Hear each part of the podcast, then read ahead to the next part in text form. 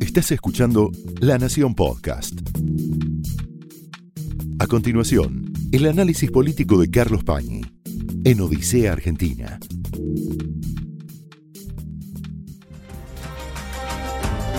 Buenas noches, bienvenidos a Odisea. Escuchábamos recién, veíamos recién las imágenes que nos mostraba Alfredo Leuco sobre la represión en Cuba. Es un problema para toda la izquierda latinoamericana lo que pasa en Cuba porque genera una enorme incomodidad. Hay una incomodidad frente a Venezuela, hay una incomodidad evidente frente a lo que pasa en Nicaragua, donde el régimen de Daniel Ortega eliminó por medio de la prisión a todos sus competidores para las elecciones de noviembre.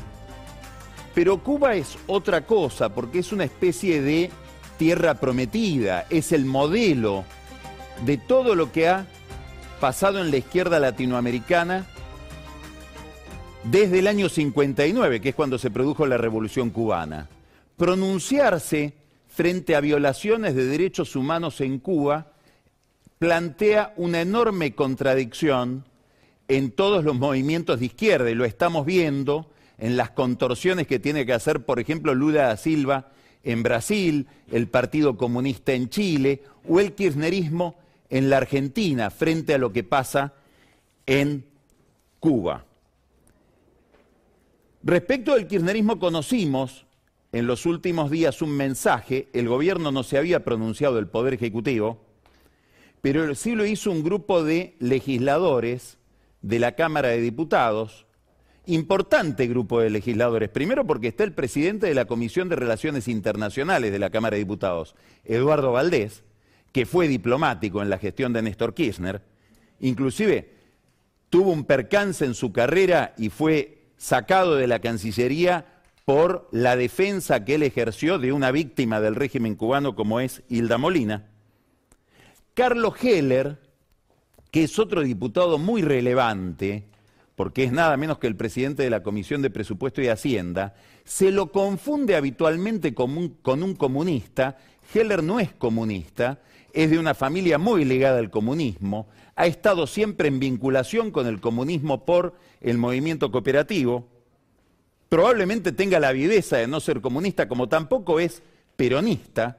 Dicen que una vez a Heller le dijo, Néstor Kirchner, no vas a ser tan tonto de afiliarte. Digamos, hay en la diferenciación cierta capitalización de esa diferencia. Y un dirigente muy importante del partido peronista, como es José Luis Gioja, que fue el presidente del justicialismo hasta hace poco tiempo en que asumió la presidencia de ese partido Alberto Fernández. Los tres participaron de una reunión internacional, regional, de apoyo a la dictadura cubana. Los tres mandaron un saludo. Heller dijo en representación del kirchnerismo, de todo el bloque, y concluyeron ese saludo con la consigna patria o muerte, que es la consigna con la que cerraba Fidel Castro sus discursos a partir de la década del 60, y es una especie de consigna de la revolución cubana y del régimen. Es todo un problema el que plantea la represión en estas dictaduras. ¿Por qué? Porque desde el siglo XVIII la civilización occidental ha avanzado en la expansión del concepto de derechos humanos. Es un concepto bastante sencillo de entender. Son derechos que nos caben por el solo hecho de ser humanos con independencia de cualquier otro adjetivo. Por eso generan cierta incomodidad, porque nos obligan a defender derechos de gente que nos puede resultar extraordinariamente desagradable, violadores, represores, criminales de lesa humanidad.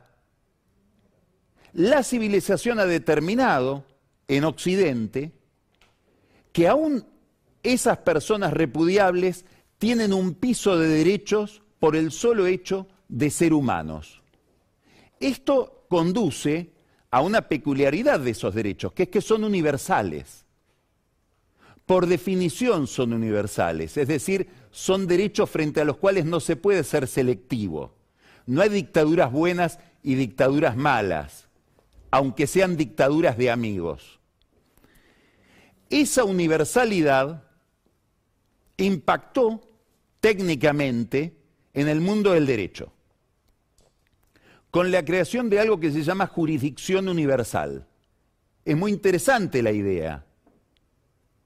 La idea en la que se basa la jurisdicción universal, por la cual, por ejemplo, Pinochet cayó preso en Londres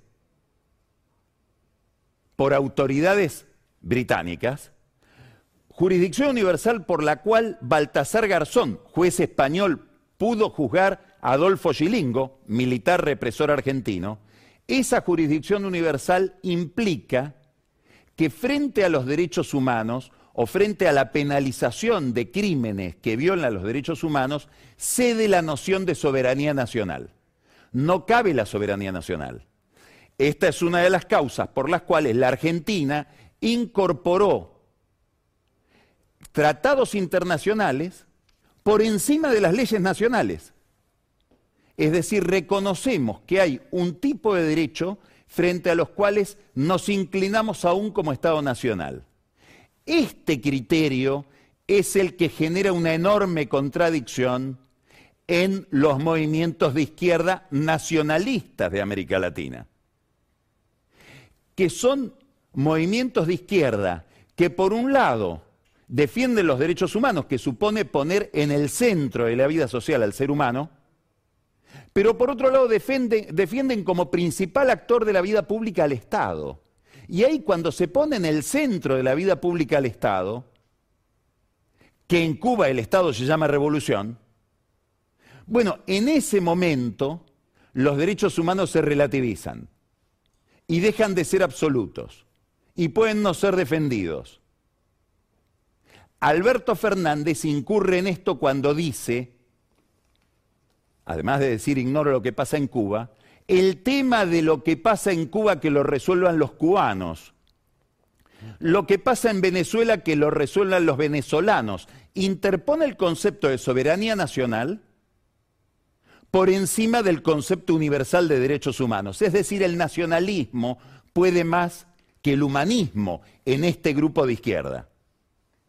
Si aplicáramos ese criterio a la vida argentina, habría habido una enorme intromisión, nada menos que de los Estados Unidos, en la soberanía nacional argentina cuando Patricia Derian vino nada menos que en 1977 a entrevistarse con Macera para preguntarle por los crímenes de lesa humanidad que se cometían en la ESMA. Patricia Adrián, entre otras cosas, preguntaba por Jacobo Timerman, el padre de Héctor Timerman, ex canciller de Cristina Kirchner, a quien ella mencionó y recordó a raíz de la causa por el memorándum de entendimiento con Irán. Quiere decir que estamos ante una contradicción que es una contradicción aparente. En realidad hay una ideología que pone en el centro al Estado, que pone en el centro a la política, que pone en el centro al líder y que relativiza derechos humanos universales frente a esa prioridad del poder del que manda. Y esto lleva a la incoherencia por la cual el presidente Alberto Fernández se preocupa o se pregunta y quiere saber por los derechos humanos en Colombia cuando hay represión de una manifestación, o por los derechos humanos en Chile cuando hay represión de una manifestación, o si hubo o no un golpe de Estado en Bolivia, pero dice no querer saber cuando lo mismo pasa o algo parecido pasa en Cuba. Esto es parte de una concepción más general que envuelve al kirchnerismo, que envuelve a este oficialismo. Y es una concepción de relativización de los derechos humanos a escala universal, porque lo que permite relativizar los derechos humanos para mandarle un mensaje de patria o muerte, mensaje nacionalista si los hay, patria o muerte, a los cubanos, permite también un acercamiento cada vez más creciente, cada vez más acelerado con China. Fíjense en estas declaraciones para la televisión china, nada menos que de José Luis Gioja, el que era presidente del Partido Justicialista, dirigente sanjuanino, que es uno de los es uno de los legisladores que mandó el saludo de patria muerte a Cuba. Mire lo que dice Gioja respecto de las relaciones con China. En 2003 se abrió una etapa de apertura en Argentina de muy buenas relaciones con China. A partir de ahí se empezó a construir poco a poco una relación entre el Partido Comunista de China y el Partido Justicialista de Argentina. Desde el 2016, esta relación ha ido avanzando más y más. José Luis Gioja, diputado nacional del Partido Justicialista de Argentina, compartió con nosotros su percepción acerca de la cooperación e intercambio durante los últimos años entre los dos partidos. Yo creo que, ideológicamente perseguimos los mismos objetivos, somos partidos de, de base popular, de mucha base popular, nuestro objetivo central son los trabajadores y nuestra bandera principal es la justicia social, ¿no? Que es, precisamente también la bandera y los, actores principales del Partido Comunista Chino. Así que desde el punto de vista doctrinario también tenemos objetivos comunes y eso simplifica muchísimo la relación. Hay un observatorio chino en San Juan que se instaló cuando gobernaba Gioja es un observatorio similar al que hay en Neuquén, muy importante, no tiene fines militares, pero al final sí los tiene porque es de observación de los satélites de cualquier país en el hemisferio sur que permite después identificar cuáles son los satélites que, por ejemplo, en una situación de guerra podrían conducir los misiles en un enfrentamiento. Quiere decir que más allá de una comunidad doctrinaria, como dice Gioja, entre el Partido Justicialista y el Partido Comunista Chino, relación que la periodista china dice nace en 2013, es decir, con el gobierno de Néstor Kirchner, hay una comunidad de intereses que roza los temas de defensa. Después vamos a hablar de esto con un especialista en política internacional que es el profesor Roberto Russell. Me interesa destacar entonces esta relativización de los derechos humanos, Alberto Fernández suele guiarse como por una especie de Biblia o de oráculo por lo que dice Michel Bachelet, está en problemas porque Michel Bachelet se acaba de pronunciar preguntando y exigiendo explicaciones por la represión en Cuba. Habrá que ver si en este caso también eh, Alberto Fernández la sigue. Pero probablemente esta adhesión a Cuba, este giro a la izquierda, este respeto por dictaduras como la dictadura de Maduro o la dictadura de Ortega sean parte instrumental de una política ocasional. ¿Por qué digo esto? La periodista china dice que todo empezó en el 2003. Vamos un año atrás, 2002. 15 de mayo del año 2002. Ardía la Argentina. Estábamos en plena crisis de lo que se llama la crisis del 2001, acababa de terminar la convertibilidad con la devaluación que se produjo a comienzo del 2002, sentada en su banca de senadora representando a la provincia de Santa Cruz, Cristina Kirchner habla de esa crisis. Hay que recordar que en ese momento gobernaba Santa Cruz Néstor Kirchner y en medio de la convulsión tenía que enfrentar a la izquierda marxista que se levantaba con reclamos sociales frente al gobierno de Santa Cruz que ejercía Néstor Kirchner. En este contexto histórico, Cristina Kirchner, hablando de la crisis del 2001, dice lo siguiente. meses más a la Argentina le van a poner bandera roja, señor Y no precisamente de aquel infame trapo que algunos creían que iba a flamear en la Argentina ya por la década de los años 70. Quiere decir que la bandera roja marxista, que hoy nos permite mandarle un saludo de patria o muerte a los cubanos, en el año 2002, no hace tanto, era el infame trapo rojo que algunos querían hacer flamear en la Argentina en los años 70. este cambio de posición en temas tan importantes, tan importantes, es lo que hace que uno tenga que tomar con poco dramatismo la palabra de determinados líderes políticos, entre ellos Cristina Kirchner. Lo mismo se traslada a la escena actual si uno toma en cuenta todo el reclamo que hizo el otro día en la presentación frente al tribunal oral que trata el tema del memorándum con Irán alrededor del lofer. Primero llama la atención que alguien tan preocupado en el cuidado de los procedimientos, de las garantías individuales, del derecho de defensa, todos dispositivos sagrados que deben ser custodiados, que hacen parte a la esencia de la democracia y del Estado de Derecho y que han sido manipulados muchísimo en la época del kirchnerismo, también en la época de Macri. Muchas cosas que ella reprocha son ciertas que ocurrieron en el gobierno anterior, pero llama la atención que alguien tan celoso de la vida institucional, digamos, constitucional liberal como ella cuando habla frente a esos jueces, forme parte de un grupo político que manda saludos a Cuba en medio de semejante represión. Llama la atención también algo que señalo y señalamos acá en Odisea con bastante sistematicidad.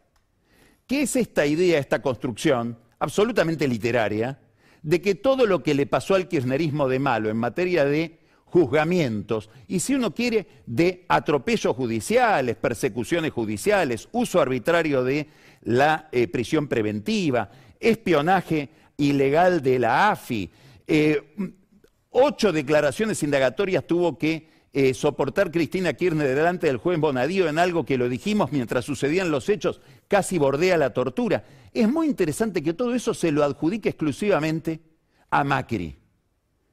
Muy probablemente si Macri fuera el Macri que pinta Cristina Kirchner, hoy estaría gobernando Macri, hubiera conseguido reelegirse. El, caso Tesur, que es el que más la inquieta, porque es el que tiene involucrados a sus hijos, sobre todo a su hija, que nunca tuvo nada que ver con la política, y a la que hay que decir, cuidaron muy poco, el caso Tesur es una denuncia del 2014.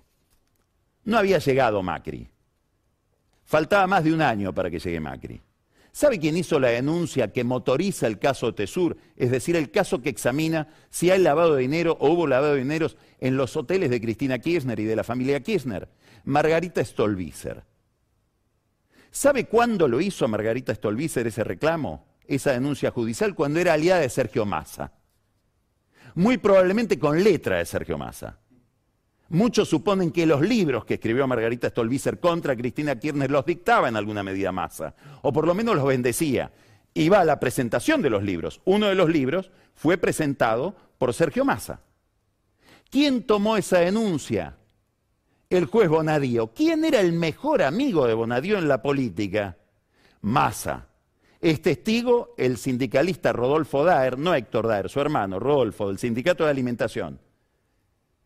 Tenía un problema en el juzgado de Bonadío, hubo una reunión con Massa y en esa reunión Massa le dijo a Bonadío, si la metés presa, yo te nombro ministro de Justicia como Bolsonaro lo nombró a Moro. Muy bien, Macri puede haber tenido algo que ver, mucho que ver en toda la persecución que denuncia Cristina, pero Massa es el presidente de la Cámara de Diputados de Cristina Kirchner. Quiere decir que tan en serio no podemos tomar estos reclamos. Porque quiere decir que la búsqueda del poder, el sostenimiento del poder, la necesidad del voto, relativiza todos estos reproches que sistemáticamente hace la vicepresidenta, tanto los relativiza que se puede juntar con Massa y hoy forman parte de la misma familia política y están buscando juntos el voto en la provincia de Buenos Aires. Y esto si lo sé yo, lo sabe ella. Este, em, esta relativización del problema del lofer, esta relativización de los reproches institucionales, tiene repercusión todavía hasta el día de hoy por otras razones, por otras razones. La expresidenta, la vicepresidenta se queja de lo que fue aparentemente una mesa judicial, donde mete gente que no tuvo nada que ver en la mesa judicial, pero no, importa, es historia. Curiosamente, la jueza que investiga la mesa judicial de parte de muchos denunciantes kirchneristas, Servini de Cubría, es la que abría las causas a pedido de la AFI para poder escuchar los teléfonos de Parrilli donde terminaba hablando Cristina Kirchner, porque la que querían escuchar era Cristina. A esa jueza, que era parte de la maquinaria del Lofer, impulsada desde la AFI de Macri, por Silvia Magdalani y por Gustavo Arribas, el gobierno la acaba de premiar en el Consejo de la Magistratura, designando a su hijo como secretario de la Comisión de Disciplina, a la que renunció el juez Ricardo Recondo como presidente. Si queremos seguir viendo la relativización de todo de ambos lados, podemos poner el eje o el foco en el juez Recondo. El juez Recondo nosotros lo mencionamos a fines del año pasado porque alcanzó un pacto dentro del Consejo de la Magistratura que relativizó la oposición de Juntos por el Cambio y del antikirchnerismo, por decirlo de alguna manera, del Consejo de la Magistratura para poder nombrar determinados jueces. En ese pacto quedó nombrada o renovada en su mandato como jueza la esposa de Recondo, la doctora Silvia Mora.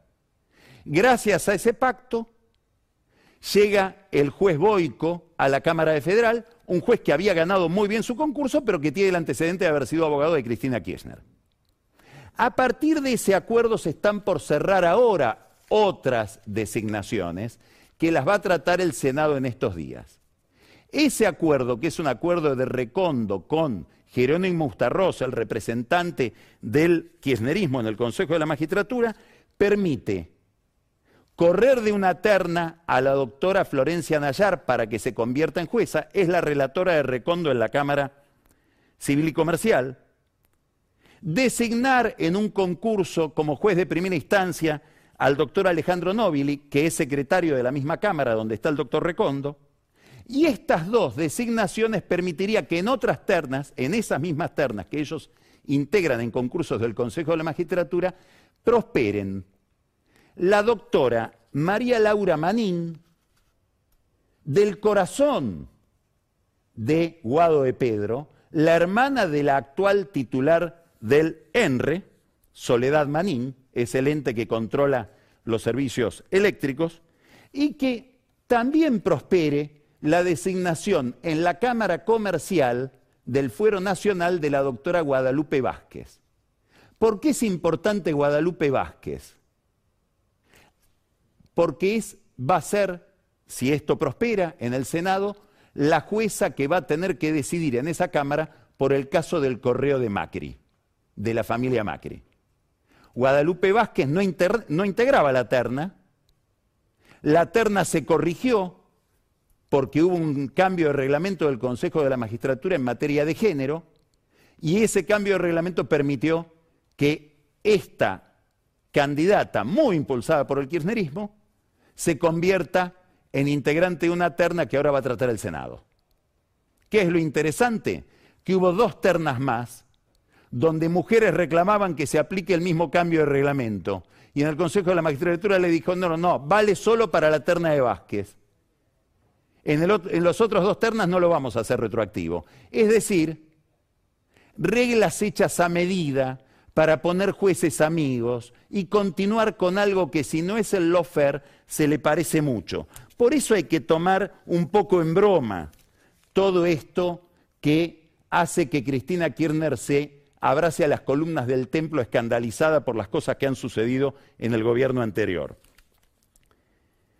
Nada de esto importa demasiado en el frente de todos, nada de esto está preocupando demasiado al gobierno. Lo que preocupa al gobierno es la campaña electoral y dentro de la campaña electoral dos temas, vacunación y economía.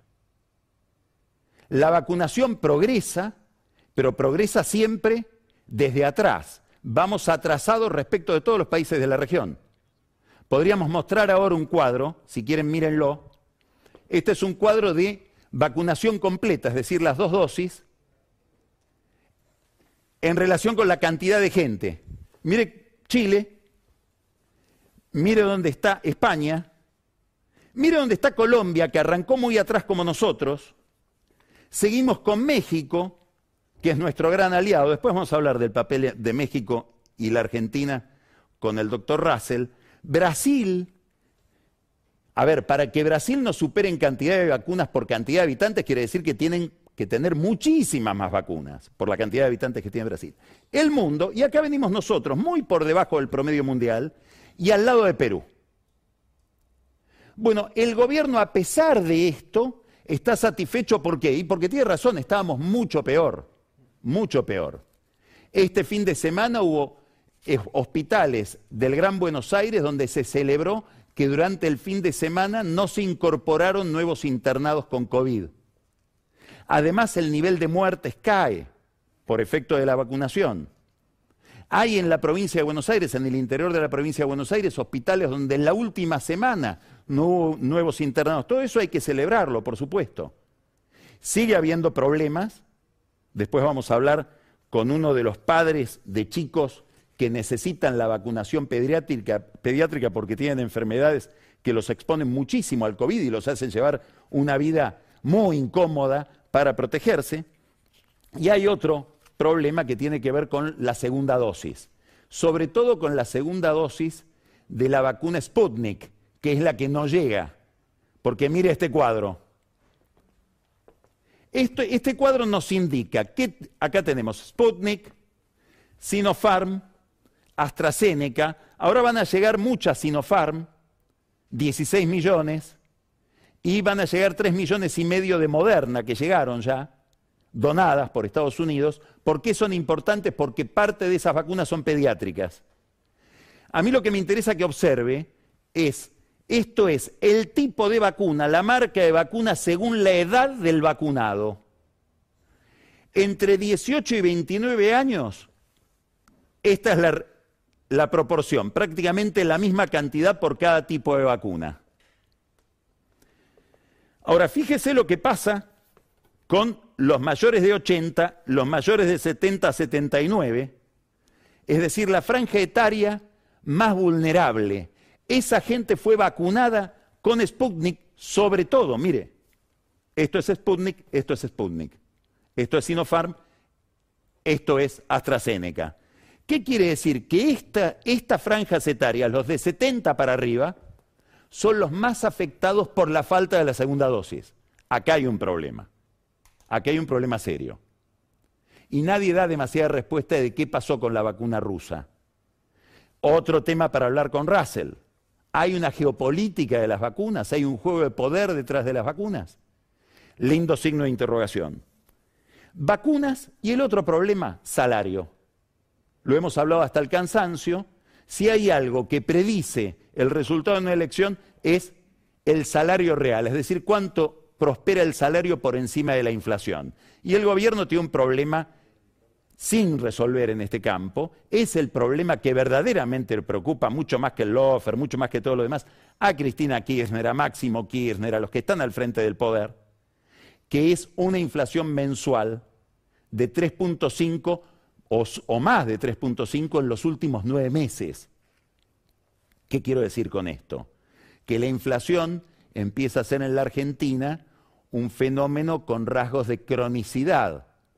Empieza ya a ser muy persistente. Y si abro ese número y miro adentro, en el corazón de ese número están los alimentos y está la carne contra lo que le gustaba eh, eh, eh, prometer a Alberto Fernández, la carne sube entre 5 y 6% por mes. En su momento mostramos un gráfico que hizo Alfonso Pratgay sobre la cantidad de kilos de carne de asado que se pueden comprar con un salario mínimo. Volvemos a este cuadro actualizado. Fíjense, esto es lo que se podía comprar con un salario mínimo en agosto del 19 plena época macrista, uno podía comprar 192 kilos de carne. Ya había recesión, ¿eh? Había mucha inflación. Hoy, con el salario mínimo de hoy, se puede comprar, según este gráfico de Prat Guy, 122 kilos de carne. Quiere decir que falta el asado, faltan 70 kilos de asado de la época de Macri a la época de Alberto Fernández. Y eso se hace notar en la urna. Por eso el gobierno está mirando con mucha atención qué pasa con Florencio Randazzo, que hoy en las encuestas está orillando los 10 puntos. Bueno, no sabemos qué va a pasar en adelante, todavía se tiene que despejar la interna de Juntos por el Cambio. Hay encuestadores que están mirando mucho eso. Hoy hablaba con Juan Germano de Isonomía que me decía, cuidado, porque si en esa interna de Juntos por el Cambio hay una renovación o se percibe una renovación y gana Manes, por ejemplo, es un resultado que sería muy sorprendente, bueno, probablemente la novedad haya, haga que Randazzo pierda algún punto. Pero ahí hay un problema para el oficialismo, porque hay una clase media y media baja que con estos números y con este retraso del salario, con esta inflación, está resentida con Macri, pero también con Alberto Fernández. Si uno mira las elecciones de Chile, donde acaba de ganar las internas, en ambos casos, en la derecha y en la izquierda, las figuras inesperadas, Boric en la izquierda, discutiendo contra un candidato del Partido Comunista al que Boric, Gabriel Boric, que tiene 35 años, le reprocha la represión que está sucediendo en Cuba. Cuidado. Si vemos lo que pasó en la, derecha de Chile, donde también Lavín, que era el candidato favorito, perdió, bueno, no sé si eso trae algún mensaje para la Argentina, pero en las elecciones regionales están pasando cosas raras en todos lados. Y en Chile aparece, asoma una renovación, que posiblemente sea la renovación que está sucediendo en Cuba, la renovación ante la que tiene que prestar atención toda la clase política, la izquierda en particular, porque hay un cambio de gente, hay un cambio de agenda, que se expresa perfectamente en la discusión de dos consignas, patria o muerte o patria y vida. Vamos a empezar Odisea hablando con Roberto Russell de temas internacionales, de qué lugar ocupa hoy la Argentina en el mundo, de cómo él ve esta agenda y qué significa esta agenda para la vida cotidiana de todos nosotros. Después vamos a ir a una conversación con uno de los padres que está militando por la vacuna para los chicos que tienen enfermedades y necesitan vacunas pediátricas. Y después seguiremos en Odisea con penes de madera. No es broma. Quiero ver qué nos dice Pancho Olivera de los números, del negociado que había detrás de eso que todo el mundo se toma en solfa. De nuevo el Estado en una zona gris de negociado, en este caso con penes de madera. Daniel Vilota nos va a traer un caso muy interesante que sucede en La Plata. Un criminal acusado de crímenes de lesa humanidad protegido aparentemente por el kirchnerismo. ¿También hay ahí doble vara? Inflación. Ya hablamos de inflación. Vamos a desarrollar el tema con Marcos Buscaglia. Y en el espejo de la historia, Camila Perochena nos va a decir qué significó y qué significa para la Argentina la revolución cubana. Estamos en plenas campañas electorales ya y el Centro Cultural Kenan, en su división de diseño gráfico, consiguió, y lo trae Carola Gil, cuáles son los próximos afiches para la campaña que viene. Todo esto en Odisea. Ya empezamos.